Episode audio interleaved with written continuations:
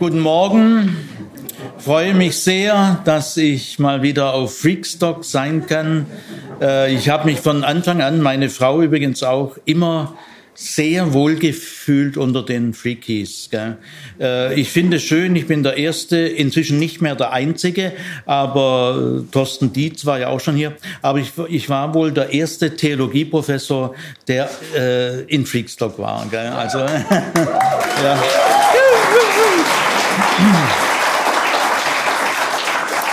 Ja, ich halte jetzt zwei Vorträge äh, über die Auferstehung Jesu. Der erste Vortrag äh, konzentriert sich auf die Frage, wie glaubwürdig ist die Botschaft von der Auferweckung Jesu.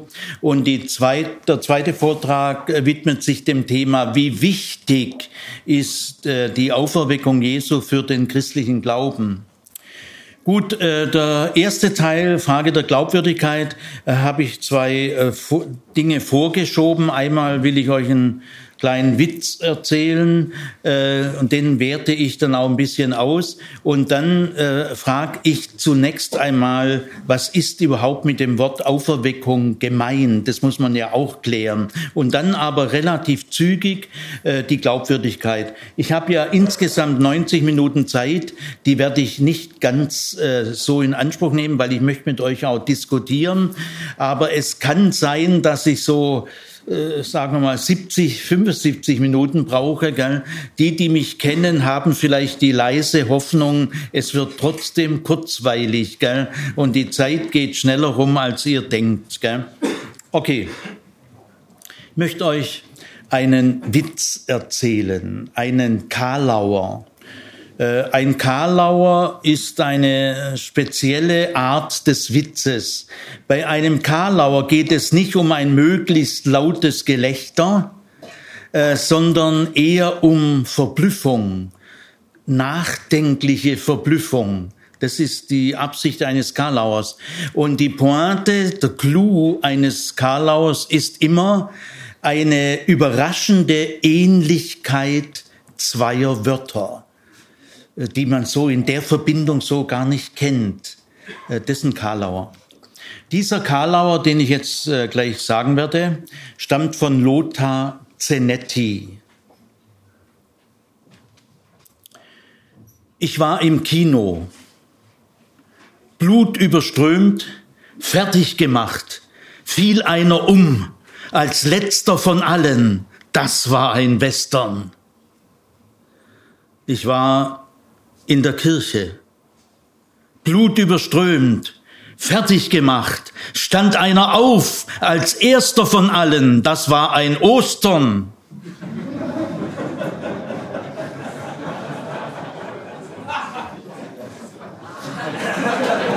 Karlauer, gell?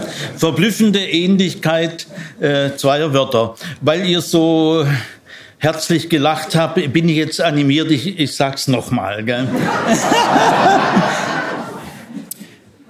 ich war im Kino, Blut überströmt, fertig gemacht, fiel einer um als letzter von allen. Das war ein Western. Ich war in der Kirche, Blut überströmt, fertig gemacht, stand einer auf als erster von allen. Das war ein Ostern. Gell? Also, äh, ich finde es ganz gut, dass man Ostern mit einem Western vergleicht. Gell? Äh, dieses Gedicht ist kein philosophischer Text. Es ist kein analytischer Text. Es ist auch kein argumentativer Text, äh, sondern es wird einfach aufgezählt, was passiert ist. Also es ist ein erzählender Text, ein narrativer Text. Und äh, so ist es in der Bibel auch, in den Evangelien auch. Auch so verhält sich es auch mit der Auferweckung Jesu. Äh, die entscheidenden äh, Texte der Bibel sind narrative Texte, erzählende Texte. Äh, sie erzählen, dass etwas passiert ist und was passiert ist. Im Hebräischen heißt es Vayehi und es geschah. Im Griechischen heißt es kai egeneto und es geschah. Äh, nehmen wir mal den Satz, Gott ist Liebe. Dieser Satz, sehr wichtiger Satz im ersten Johannesbrief, dieser Satz ist kein philosophischer Text, es ist kein analytischer Text und kein argumentativer Text. Man muss ja nur mal in eine Tageszeitung gucken oder die Nachrichten hören, dann weiß man, dass der Satz äh, irgendwie nicht stimmt. Gell? Man kann den Satz Gott ist Liebe philosophisch nicht halten. Man kann ihn nicht verteidigen. Äh, man kann ihn auch nicht analytisch gewinnen aus der Analyse dieser Gesellschaft oder dieser Welt. Und man kann diesen Satz Gott ist Liebe auch nicht argumentativ verteidigen man wird verlieren. Aber dieser Satz ist auch gar nicht als philosophischer Satz gemeint oder als analytischer oder als argumentativer. Äh, dieser Satz ist ein narrativer Satz. Er ist die Zusammenfassung einer Geschichte. Äh, wenn ich äh, heute sage, Gott ist Liebe und will das einem heutigen Menschen irgendwie nahebringen, dann kann ich nichts anderes tun, als eine Geschichte zu erzählen und auf die Kraft dieser Geschichte zu hoffen, nämlich die Geschichte des Jesus aus Nazareth. Dann ist bei diesem Western auch auffällig, das ist auch kein gut bürgerlicher Text, so äh, moderater, so wohltemperiertes Klavier. Gell? Wie würde eine normale Bundesbürgerin oder Bundesbürger, die würden äh, erzählen, ja, morgens gehe ich in die S-Bahn und fahre ins Büro und abends, da fahre ich wieder heim und dann spiele ich Squash oder irgendwie sowas, gell? Aber nein, Blut überströmt, fertig gemacht, gell? Also das ist kein gut bürgerlicher Text, gell? Und das sind die Evangelien auch nicht. Das Abendmahl ist auch kein gut bürgerliches Abendessen, äh, weil im Evangelium geht's auch zur Sache. Äh, Jesus äh, wurde hingerichtet, er wurde gefoltert Jesus ist eigentlich äh, nicht gestorben, sondern man muss sagen, er ist getötet worden. Und zwar einen fürchterlichen Tod. Äh, darüber redet man in der Schickeria gar nicht in Rom. Es kann ja sein, da muss eine vornehme Dame kotzen. Wenn man vom Kreuzestod spricht, wird es einem ja schlecht. Also ich finde es auch gut. Gell? Äh, die Evangelien sind kein wohltemperiertes Klavier, äh, sie sind kein gut bürgerlicher Text. Deswegen finde ich das vom Lothar Zenetti ziemlich gut. Okay, was äh, versteht man eigentlich überhaupt unter Auferweckung? Äh, zu mir hat mal ein Chefarzt gesagt, der auch einen Professorentitel hatte, Professor, Doktor, Chefarzt, war in der Uniklinik auch Professor der hat mal zu mir gesagt, Herr Zimmer, kommen Sie mir bitte nicht mit gro groben Unsinn. Ja, ich bin ein Naturwissenschaftler. Ich weiß, dass eine Leiche nicht mehr lebendig werden kann. Also kommen Sie mir bitte nicht mit diesem Blödsinn. Dann habe ich gesagt, Herr Kollege,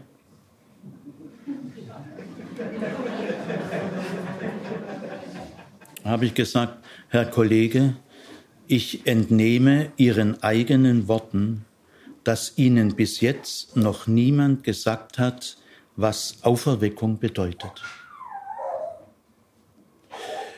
Auferweckung hat nämlich überhaupt nichts zu tun mit der Wiederbelebung einer Leiche.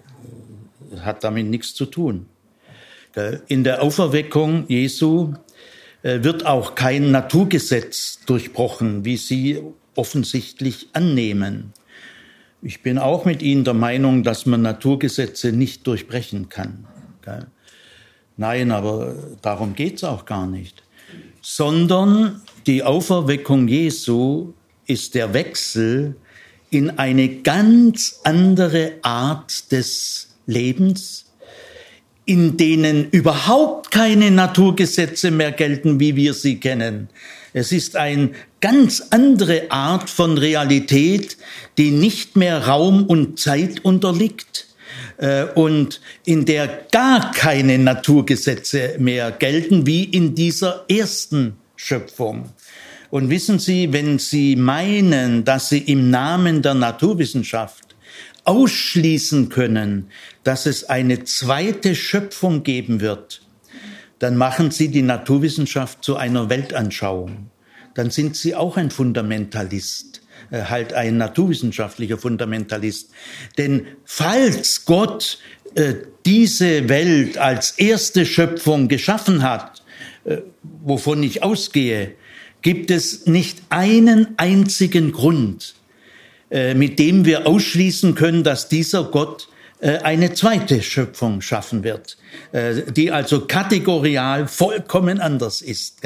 Also die Auferweckung Jesu ist nicht das isolierte Durchbrechen von irgendeinem Naturgesetz, sondern es ist der Wechsel heraus aus unserer Realität in eine ganz andere.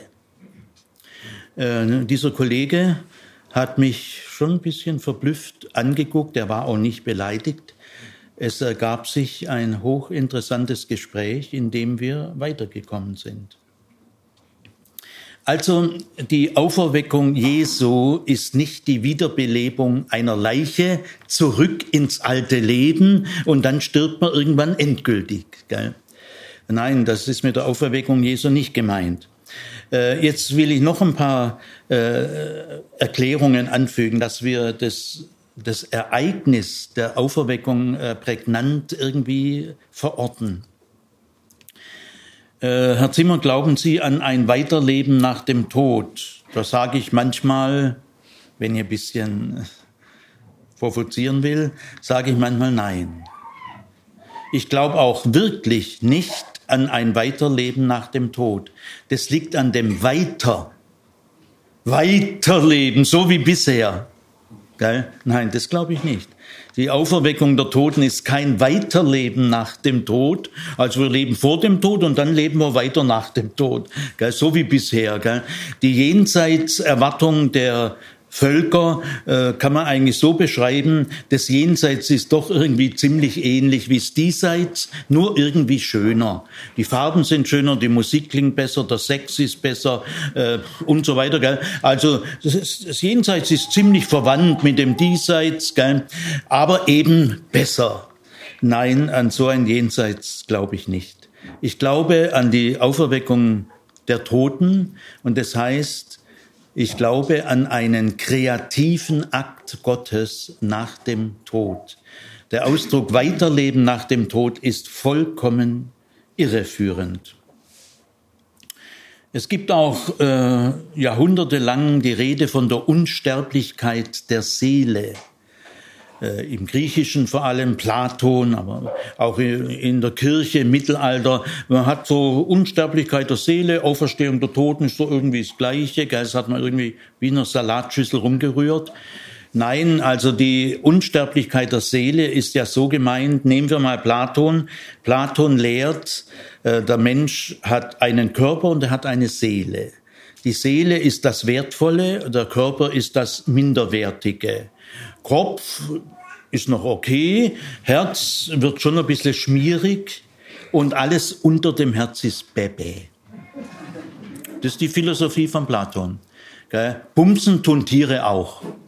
Ja. Also, äh, aber der Mensch hat eine Seele. Gell? Das ist das Kostbare. Der Mensch, äh, der Körper ist nur das Gefängnis der Seele. Und im Tod wird die Seele frei. Es stirbt nur der Körper. Äh, die Seele wird vom Tod gar nicht erreicht. Gell? Die Seele ist ja auch immer schon da. Sie war schon präexistent in einem Lichtfunken irgendwo. Also es stirbt nur der Körper und die Seele wird frei. Endlich. Das ist die Unsterblichkeit der Seele. Äh, das hat überhaupt nichts mit der Bibel zu tun. Es gibt in der Bibel keine Unsterblichkeit der Seele. Es gibt in der Bibel streng genommen auch gar keine Seele. Äh, die hebräischen Begriffe äh, sind anders zu verstehen. Es gibt auch nicht diesen Dualismus Leib-Seele. Die Seele ist das Wertvolle und der Körper ist das weniger Wertvolle. Es gibt in der Bibel keinerlei Leibverachtung. Also ich glaube nicht an die Unsterblichkeit der Seele sondern ich vertraue darauf, dass Gott die Toten auferwecken wird in einem schöpferischen neuen Akt. Ja, dann gibt's auch oft die Redeweise vom dem wieder existieren in anderer Form, dass wir, dass wir immer wieder mal leben. Das ist eine äh, wichtige Auffassung, die äh, viel vertreten wird. Gell? Äh, ich würde, wenn ich Zeit hätte, mit viel Respekt über dieses Thema diskutieren, aber jetzt äh, ist es nicht mein Thema. Nein, die Botschaft von der Auferweckung Jesu und der Auferweckung der Toten äh, kann man in keiner Weise verbinden mit dieser Wiedergeburtslehre, dass wir immer wieder geboren werden. Es heißt ja auch im Hebräerbrief, es ist dem Menschen gesetzt, das ist immer gemeint von Gott. Die Sünde kann nichts setzen. Setzen kann nur der Schöpfer. Also es ist dem Menschen gesetzt, einmal zu sterben und dann das Gericht. Das ist die biblische Sicht. Gell? Gut, also damit äh, kann man das auch nicht verbinden. Äh, dann äh, möchte ich noch sagen, leibliche Auferweckung Jesu und dann später auch Auferstehung der Toten, ja unbedingt, unbedingt. Denn im, im, in der jüdischen Menschenauffassung gibt es ja keinerlei äh, Verachtung des Leibes. Der ist ein Tempel. Unser Leib ist ein Tempel. Äh, Im Hebräischen gibt es den, das Wort Nefesh. Das übersetzt Luther mit Seele. Es ist aber nicht gut. Nefesh äh, ist der Schlund im Hals, durch den wir atmen, sprechen, essen, singen, nach Hilfe schreien. Es geht alles durch den Schlund.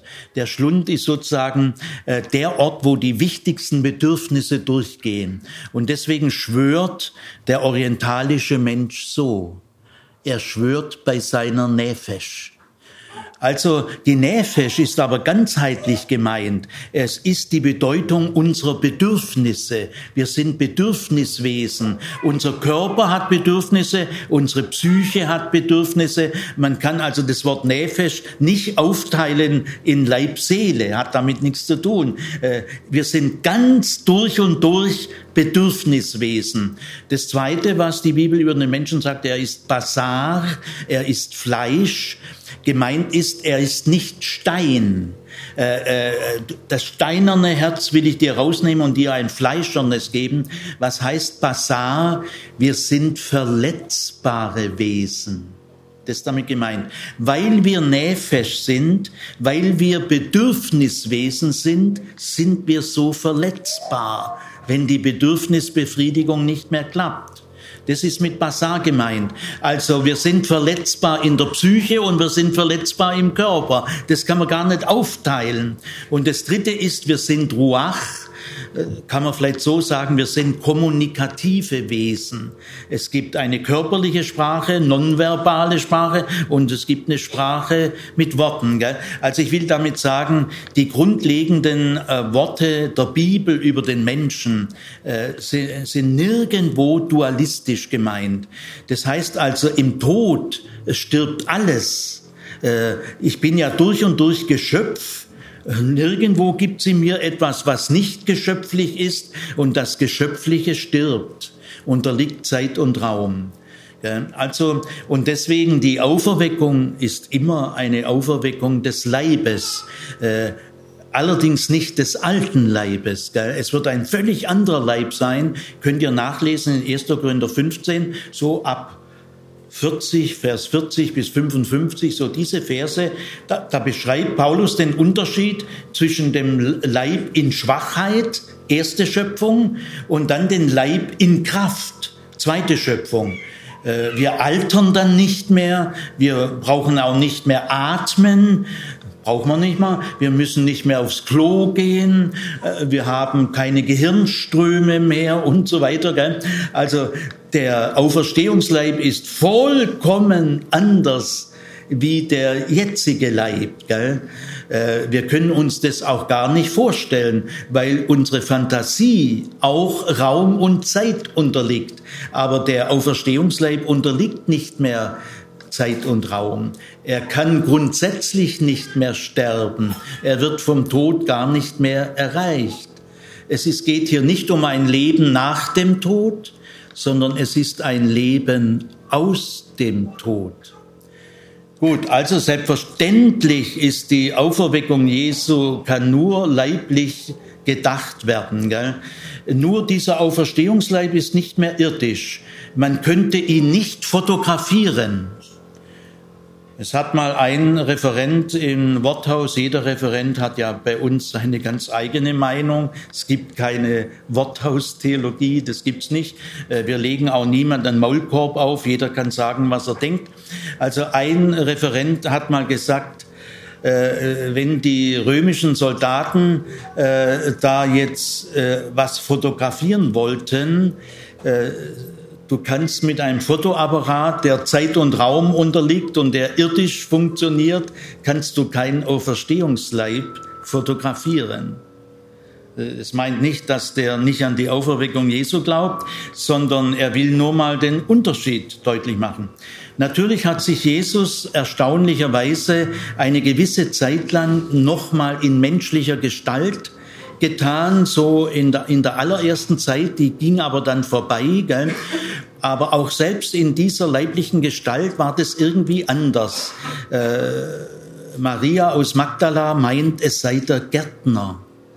Und dann erst äh, als der Unbekannte sie anspricht, erkennt sie. Oder die Emmaus-Jünger, die gingen mit einem Mann eine ganze Wegstrecke von Jerusalem nach Emmaus und erst dann, bleibt doch bei uns, es ist Abend geworden, gell? und dann erst erkennen sie ihn. Oder bei Johannes Evangelium 20, beim sogenannten ungläubigen Thomas, kommt Jesus durch die verschlossene Tür. Also selbst in dieser begrenzten Zeit, die eine unwiederholbare Zeit ist, weil seitdem kommt er nicht mehr in Menschengestalt. Paulus ist schon nach dieser Zeit, äh, hat eine ganz andere Begegnung mit dem Auferstandenen. Gell? Also selbst in dieser einmaligen Zeit, die der Berufung der ersten Zeugen gedient hat, ist es auch irgendwie ein, ein anderer Leib. Allerdings hat er dann auch wieder in Johannes 21 äh, mit den Jüngern gegessen. Fisch und Brot. Gell? Also das ist eine eigentümliche äh, Zeit, da muss man, da äh, kommen wir auch an die Grenzen dessen, was wir so verstehen können. Gell? Aber äh, nach dieser Himmelfahrt, wenn man das mal so, das ist ein Wort, das Lukas benutzt, äh, ist diese Zeit zu Ende. Gell? Also den Auferstandenen, der ist der Erste, der Erstling in der neuen Schöpfung.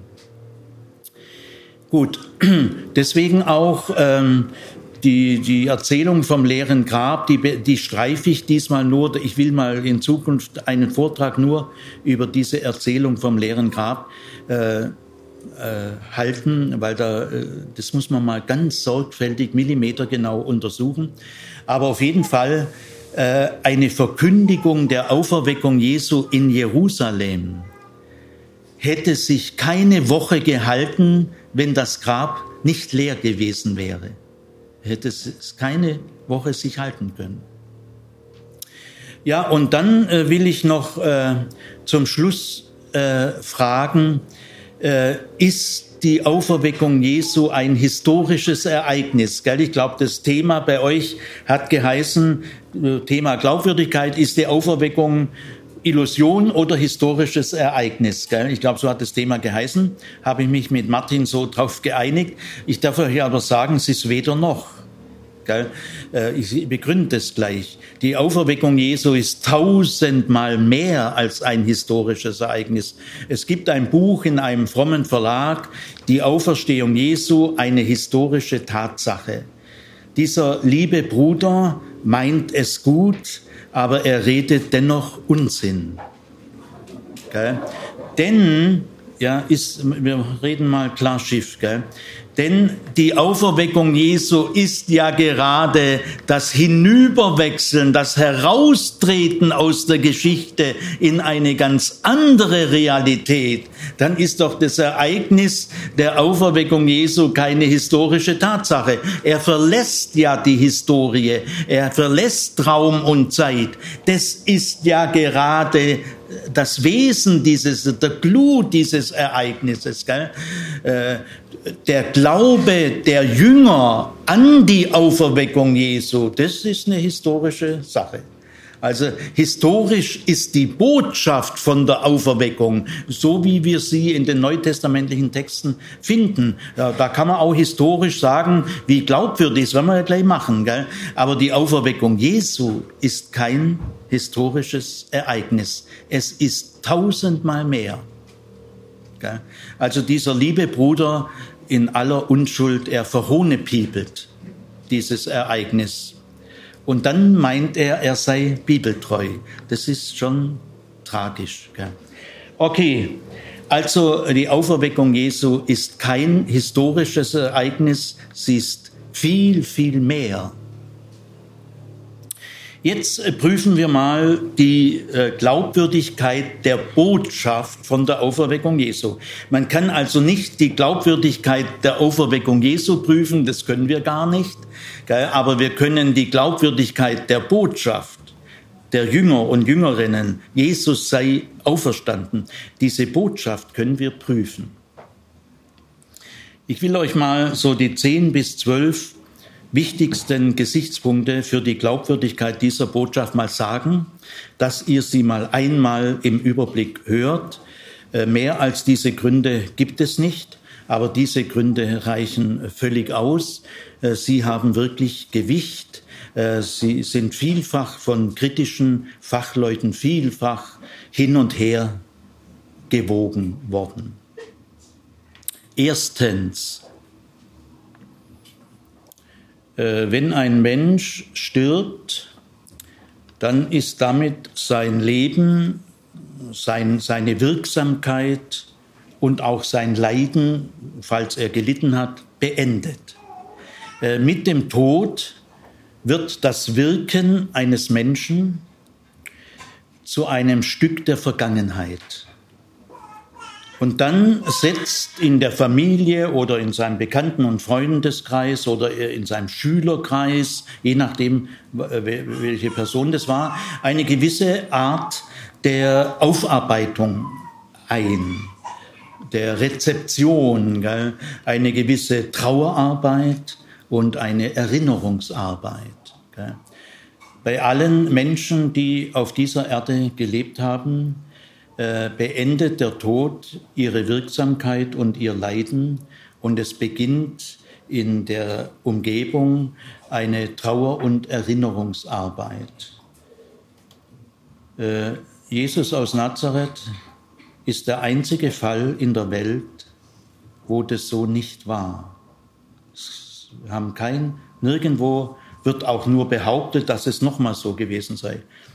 Die ersten Christen, die Urchristenheit, hat aus irgendwelchen Gründen sich dieser normalen, überall gebräuchlichen Trauer- und Erinnerungsarbeit entzogen. Äh, sie hat sich geweigert. Und da müsst ihr wissen, dass die Trauergebräuche in der Antike von höchster Würde sind. Äh, da darf man nicht schluren.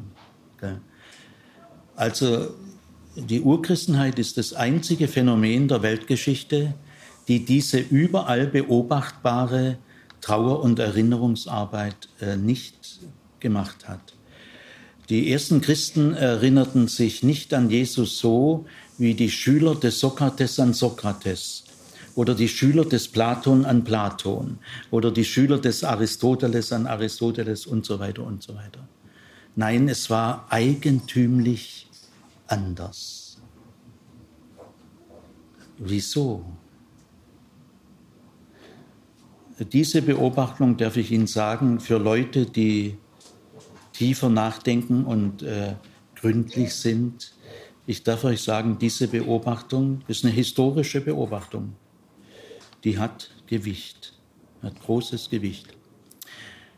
Zweitens, das Neue Testament, keiner der neutestamentlichen Autoren, keiner der Zeugen behauptet, dass er ein Zeuge der Auferweckung war also des Vorgangs der Auferweckung selber.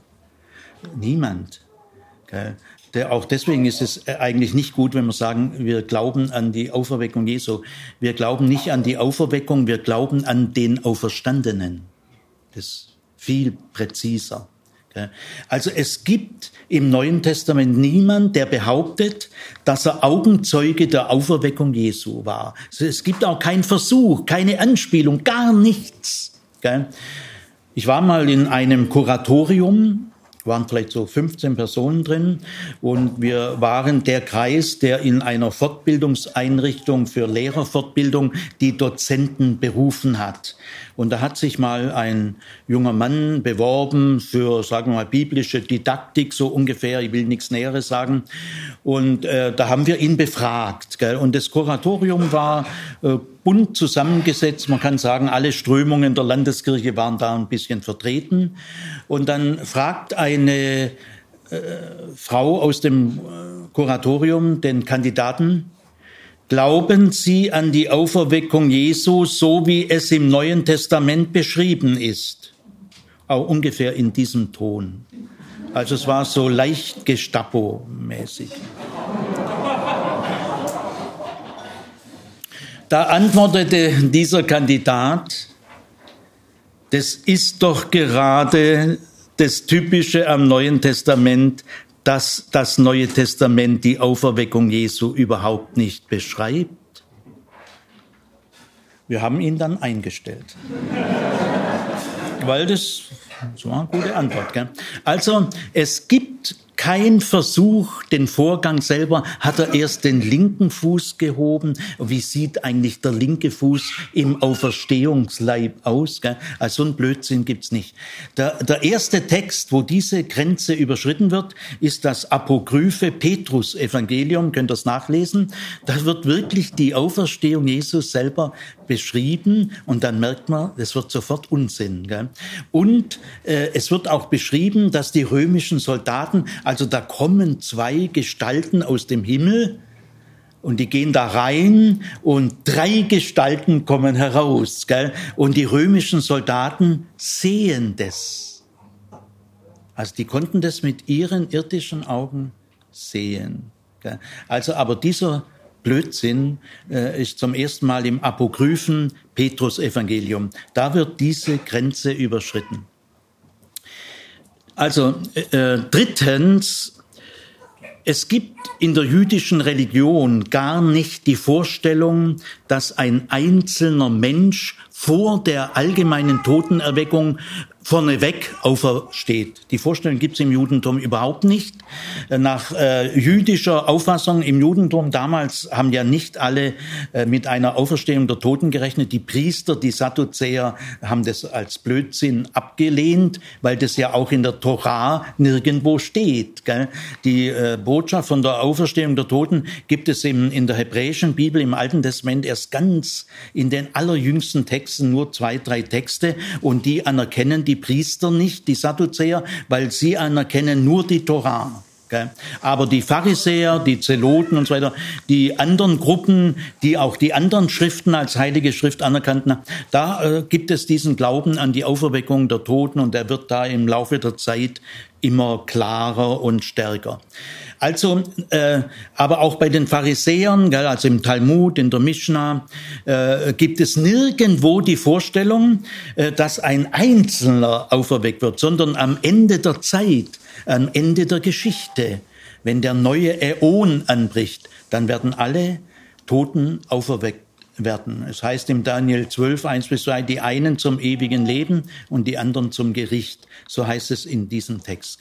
Also aber auf jeden Fall, dass ein Einzelner vorneweg, äh, das gibt es nicht vorgesehen. Wie sollen dann, wie sollen denn ganz normal sozialisierte Jünger, es waren ja Juden, wie sollen die so eine Vorstellung entwickelt haben? Also so äh, besonders leicht äh, dürft ihr euch das nicht vorstellen, gell? weil das durchbricht den bisherigen äh, Vorrat an religiöser Vorstellungswelt. Gell? Man kann natürlich immer wieder sagen, das muss man auch sehr ernst nehmen. Also sagen wir mal, ich höre immer wieder mal äh, solche Beiträge auch bei Studierenden oder sonst auf Tagungen. Herr Zimmer, ich bin ganz fasziniert vom historischen Jesus, wie er mit Frauen umgegangen ist, mit Armen, mit Kranken, mit Kindern, mit Sündern, sagenhaft gut, seine Gleichnisse top, seine Bergpredigt ein erste Klasse, äh, das genügt mir eigentlich. Ich bin ein, ich bin ein, äh, eine Beute von Jesus. Aber das mit dem Tod, dieser arg äh, blutig und so weiter, und dann noch das mit der Auferweckung, also das riecht doch sehr danach, dass die Jünger den Tod ihres Idols nicht verkraftet haben. Die waren traumatisiert und die mussten da eine Hoffnung, einen religiösen Strohhalm, den haben die gebraucht. Und dann entwickeln sie die Vorstellung von der Auferstehung Jesu. Äh, diesen Einwand muss man sehr ernst nehmen. Der hat schon auch Gewicht. Und äh, man muss ihn sorgfältig hin und her abwägen. Äh, allerdings, also jetzt will man sagen, so mal geschwind traumatisiert und jetzt entwickeln wir die Vorstellung, ein Toter wird von Gott auferweckt vor allen anderen. Das so ganz leicht geht es nicht. Gell? Jetzt kommt das vierte Argument, eine Kreuzigung. Man muss jetzt schon mal die Luft anhalten, bevor diese dummbatzigen Schnellschüsse kommen. Was ist eine Kreuzigung? Das muss man sich schon vor Augen halten. Es ist der schmutzigste Tod, den es gibt, der grausamste Tod. Äh, man kann sich nicht mal zum Sterben hinlegen. Man hängt da heimatlos in der Luft. Man kann sich nicht mal kratzen. Und so äh, verreckt man und wird den Leuten zur Schau angeboten. So muss man die letzten Fäkalien rausdrücken und die letzte Pisse. Muss man sich schon mal so vorstellen. Und dann verreckt man da oben. Äh, hartgesottene äh, dauert es über einen Tag, bis sie dann endlich sterben. Gell? Bei Jesus ging es irgendwie schneller. Er wurde auch vorher ausgepeitscht und gefoltert. Also, äh, dass ausgerechnet so einer dann der Erste ist, der vor allen anderen von Gott auferweckt wird, das ist aber dann schon sehr starker Tobak. Es heißt nämlich in der Torah, verflucht ist der, der am Holz hängt. Im fünften Buch Mose gibt es diesen Satz. Der hat nichts mit Kreuzigung zu tun. Die gab es in der Zeit noch gar nicht, sondern gemeint ist eine Pfählung. Und zwar wurden Leichen gepfählt. Die waren schon tot. Aber wenn das, wenn das so Zauber waren oder Gotteslästerung, dann war die Pfählung eine Zusatzstrafe. Äh, die wurden also da äh, an einem Pfahl durchstoßen äh, und so hingen die dann am Holz. Und das, wenn einer so noch die Empfehlung bekommt, ist immer ein Zeichen, dass es ein Gotteslästerer war und es ein Zeichen des Fluches. Gell? Als dann die, es zu der Kreuzigung kam, die Perser haben die Kreuzigung erfunden, äh, die Karthager haben es von ihnen übernommen und von den Karthagern die Römer.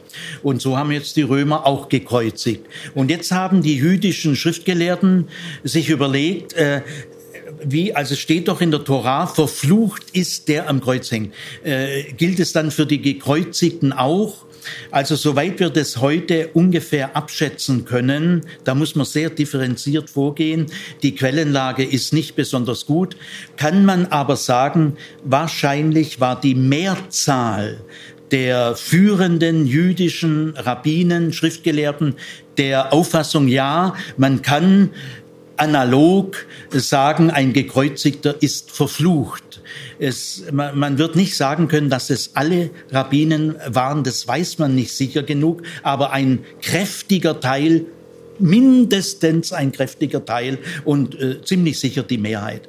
Man merkt es auch am Galaterbrief, denn äh, Jesus, äh, Paulus sagt im Galaterbrief, Jesus wurde ein Fluch. Das das ist auf diesem Hintergrund. Allerdings sagt er dann für uns. Jetzt wird's ein Evangelium. Gell? Aber äh, Paulus hat offensichtlich diese Vorstellung gekannt. Er war ja Jude, er war äh, ausgebildeter Rabbiner gell, bei einem der berühmtesten Gelehrten. Und wenn Paulus sagt, Jesus wurde zum Fluch, dann steht er auch in dieser Tradition. Also ein gekreuzigter gilt im Judentum als von Gott verlassen. Äh, wenn, wenn gläubige Juden gekreuzigt wurden, war man vorsichtiger, aber es blieb eine schwere Belastung. Äh, die jüdische Religion kennt sehr viele Märtyrer. Lest mal der Bonn Judas oder andere Bücher. Da sind viele Märtyrergeschichten. Ich weiß nicht, ob es noch mal ein Volk auf der Welt gibt, das so viele Märtyrererzählungen hat äh, wie das Judentum. Aber von allen Märtyrern war, wurde kein einziger gekreuzigt. Wer gekreuzigt wurde, kann kein Märtyrer mehr sein. Diese Belastung blieb. Und jetzt, ihr lieben Zeitgenossen, müsst ihr schon ein bisschen gründlicher, bisschen bedachter werden, dass ausgerechnet ein Gekreuzigter dann der Erste ist, der vor allem äh, das kann man nicht einfach sagen, die brauchen ihren Strohhalm. Es wird, es wird äh, das wird einfach zu leichtfertig. Dann äh, fünftens, bei den Jüngern selber hat man auch gemerkt, die, die Kreuzigung war für sie eine Katastrophe. Die sind ja alle geflohen. Gell? Und bei die Emmaus-Jünger sagten zu diesem Unbekannten, der sich dann als Auferstandener herausstellte, die sagten zu ihm, ja, äh, wir dachten, er würde Israel erlösen. Wir dachten. Also man merkt, das zusammengebrochen. Gell? Die Kreuzigung, äh, kann man ja verstehen, war für die Jünger eine Katastrophe. Gell? Als äh, Sokrates starb, also den Giftbecher nahm, seine Schüler standen um ihn herum, haben sie seinen Tod bewundert. Er war ja auch die Befreiung der Seele aus dem Gefängnis des Körpers. Und seine Jünger wussten, dass Sokrates die Wahrheit sagte. Also das ist ein sterben, gell? aber Kreuzigung, gell? kein Religionsstifter wurde gekreuzigt. Gell? Ich wünsche euch auch nicht, dass ihr so sterbt. Gell? Ich hoffe, es ist auch unwahrscheinlich. Gell? Okay, also die Jünger waren schwer enttäuscht? Wir können das nicht genau analysieren. Sind die völlig äh, abgefallen oder waren sie einfach durcheinander? Das kann man gar nicht mehr so genau sagen. Und sie hatten Angst. Also auf der Seite der Jünger ist sehr klar zu beobachten Enttäuschung und Angst. Und auf der Seite der Gegner, äh, die mächtigen äh, im Hohen Rat und die römische Militärspitze, auf deren Seite war Triumph. Also so war's. Gell? Auf Seiten der Jünger Enttäuschung und Angst und auf der Gegenseite Triumph. Es blieb aber nicht dabei. Sechstens äh, die Rolle der Frauen. Die ist hoch erstaunlich. Äh, das leere Grab wurde ja nur von Frauen entdeckt. Auch das spricht für die Zuverlässigkeit. Und in, im ältesten Bericht, äh, Markus 16, 1 bis 8, äh, endet diese Entdeckung des leeren Grabes in Vers 8. Die Frauen wurden von Furcht ergriffen. Das klingt ja auch nicht nach einem apologetischen Fiktionale. Gell? Also erstmal sind sie überhaupt Frauen und dann begegnen sie da einem Engel und so weiter. Aber nach dieser Engelbotschaft sind sie völlig verwirrt und in Furcht. Also die Rolle der Frauen ist sehr auffällig. Auch der äh, Auferstandene begegnet zuerst Frauen, Maria aus Magdala. Ich will an der Stelle mal sagen, alle Auferstehungstexte im Neuen Testament kann man gattungsmäßig in drei Sorten einteilen. Das äh, soll man auch mal machen, dass man guten Überblick äh, bekommt. Von der Auferweckung Jesu wird einmal gesprochen in Bekenntnisformeln. Die können eingliedrig sein oder zweigliedrig es ist äh, so gut wie sicher, dass das die ältesten Texte sind. Also kurze, prägnante, ein- oder zweigliedrige äh, Bekenntnisformeln. Dann gibt es die Erzählungen vom leeren Grab in allen vier Evangelien am Ende. Und dann gibt es Erzählungen von der Begegnung mit dem Auferstandenen. Also zum Beispiel Maria aus Magdala oder auch die Emmaus-Jünger oder auch die Fischer am See Genezareth, die wieder geflohen waren, gell? oder Thomas. Gell? Also es gibt äh, kurze Bekenntnisformeln, Erzählungen vom leeren Grab und Erzählungen von der Begegnung mit dem Auferstandenen. Das sind die drei Textsorten. Gut, also äh, die Rolle der Frauen in diesen Texten ist hochgradig auffällig, denn Frauen waren im Judentum gar nicht als Zeugen anerkannt. Deswegen auch in der Zeugenliste 1. Korinther 15, 3 bis 5 oder 3 bis 7. Er ist erschienen als erstes dem Petrus, dann den Zwölfen, dann 500 Brüdern auf einmal, von denen die meisten noch leben, kann man also fragen, dann dem Jakobus und dann allen Aposteln. Also ist schon eine, ich komme auf diese Aufzählung zurück, die ist schon sehr eigenartig. Gell? Aber da kommen keine Frauen vor und das war auch verständlich. Äh, wenn Frauen jetzt da aufgeboten würden, das würde die ganze Sache nur belasten. Äh, Frauengeschwätz. Gell? Aber, aber in diesen Texten spielen die Frauen eine, eine rühmliche Rolle und die Männer eine unrühmliche. Denn die Männer sind alle abgehauen. Gell? Die hatten Angst, die waren schon wieder in, in Galiläa äh, am See Genezareth, gell? weil Jerusalem hochgefährlich war. Die Römer haben oft die wichtigsten äh, Verbündeten oder Anhänger gleich mitgekreuzigt. Also die äh, Jünger waren schon in massiver Lebensgefahr. Gell? Übrigens haben die Römer auch manchmal Frauen gekreuzigt. Die Frauen waren nicht so gefährdet, aber sie waren schon auch in Gefahr. Auch wenn eine Frau oder Frauen sich dem Grab nähern, äh, wo jemand vom römischen äh, Präfekten in einem Prozess abgeurteilt wurde als äh, Aufrührer, das äh, ist nicht ungefährlich. Gell? Aber für die Jünger wäre es noch gefährlicher gewesen. Also äh, diese eigentümliche Rolle der Frauen und der Männer, gell? die Männer kommen schlecht weg der Petrus verleugnet auch gleich dreimal. Gell? Und als dann äh, die Frauen das leere Grab entdecken und es den Männern erzählen, winken die Männer erstmal ab. Sie glaubten es nicht. Frauengerede. Gell? Also der Auferstandene hatte ziemlich Mühe, äh, seine Zeugen äh, zu gewinnen. Gell? Das ging nicht hoppla die hopp. Gell? Sie hatten Angst, sie flohen und nahmen äh, die Rede der Frauen nicht an. Gell? Also einfach so religiöser Strohhalm, gell? sie mussten kompensieren, das können sie so nicht erklären. Dann, äh, jetzt kommt eine sehr wichtige Beobachtung. Es, es ist unzweifelhaft, das bezweifelt auch kein Mensch, dass die Jünger, die doch erst abgehauen sind aus Jerusalem nach Galiläa, gell, und dort hatten sie eine Begegnung mit dem Auferstandenen, die sind nach einigen Wochen, gell, im, am Pfingsttag, gell, äh, waren sie wieder in Jerusalem, gell, also ein paar Wochen später. Äh, das war der gefährlichste Ort für sie, gell. Ja, das, ihr Lieben, ist nicht Kompensation, das ist Angriff. Das können Sie so überhaupt nicht erklären. Die sind wieder zurück nach Jerusalem. Gell? Äh, kompensatorisch kann ich euch sagen, hätten die viele Möglichkeiten gehabt. Sie hätten äh, eine Erinnerung äh, pflegen können. Äh, sie hätten sich gegenseitig bestärken können, dass Jesus unschuldig gestorben ist, dass er ein leidender Gerechter war. Das ist im Judentum hoch anerkannt. Dass Jesus bei der Auferweckung der Toten von Gott vor allen anderen geehrt werden wird als Gerechter, der zu Unrecht äh, gekreuzigt wurde.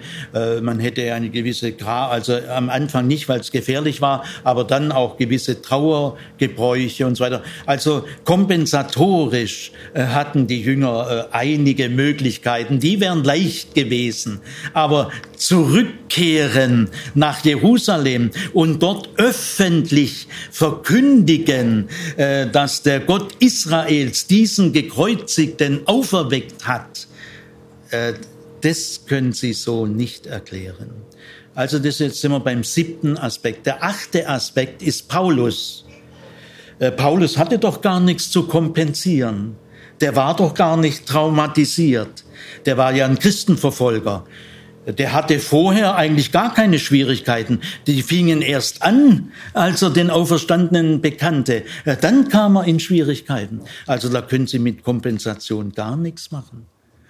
Und dass ein Christenverfolger, der damals bekannt war, zum größten strategischen Heidenmissionar, das Wort Heide ist nicht gut, Missionar der Völker wurde. Also Paulus ist von größter strategischer Bedeutung und der war doch gar kein Jünger Jesu. Der musste doch gar nichts kompensieren.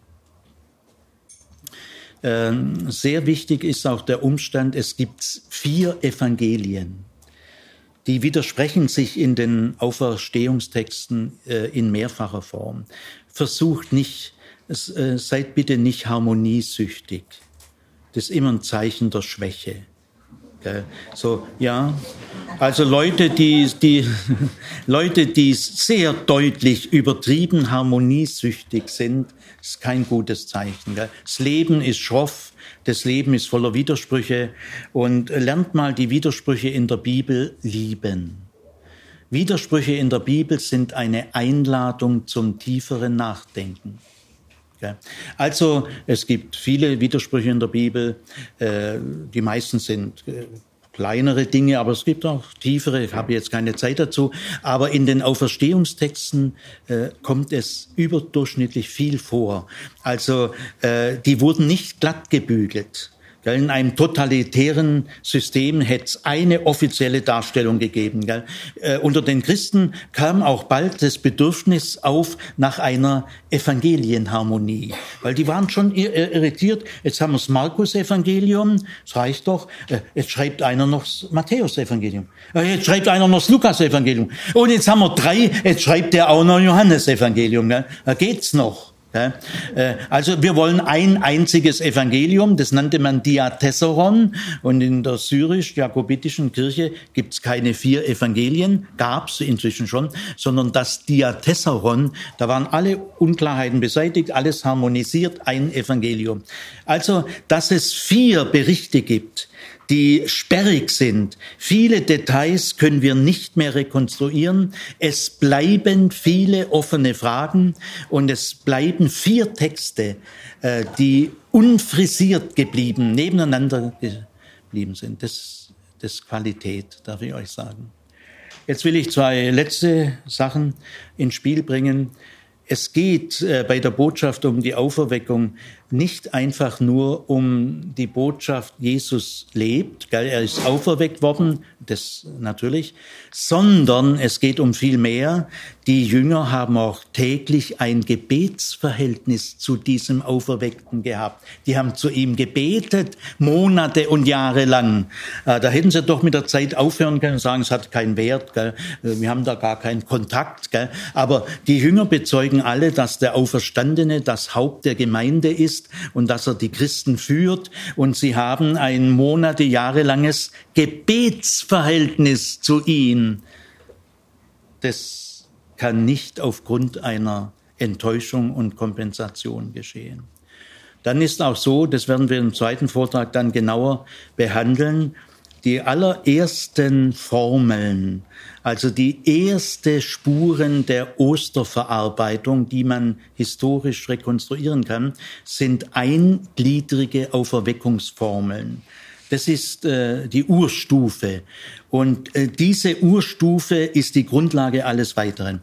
Ich sage euch mal ein paar Formeln, die sind alle genau gleich formuliert. Man merkt, das ist, äh, sehr tief durchdacht, sehr bewusst.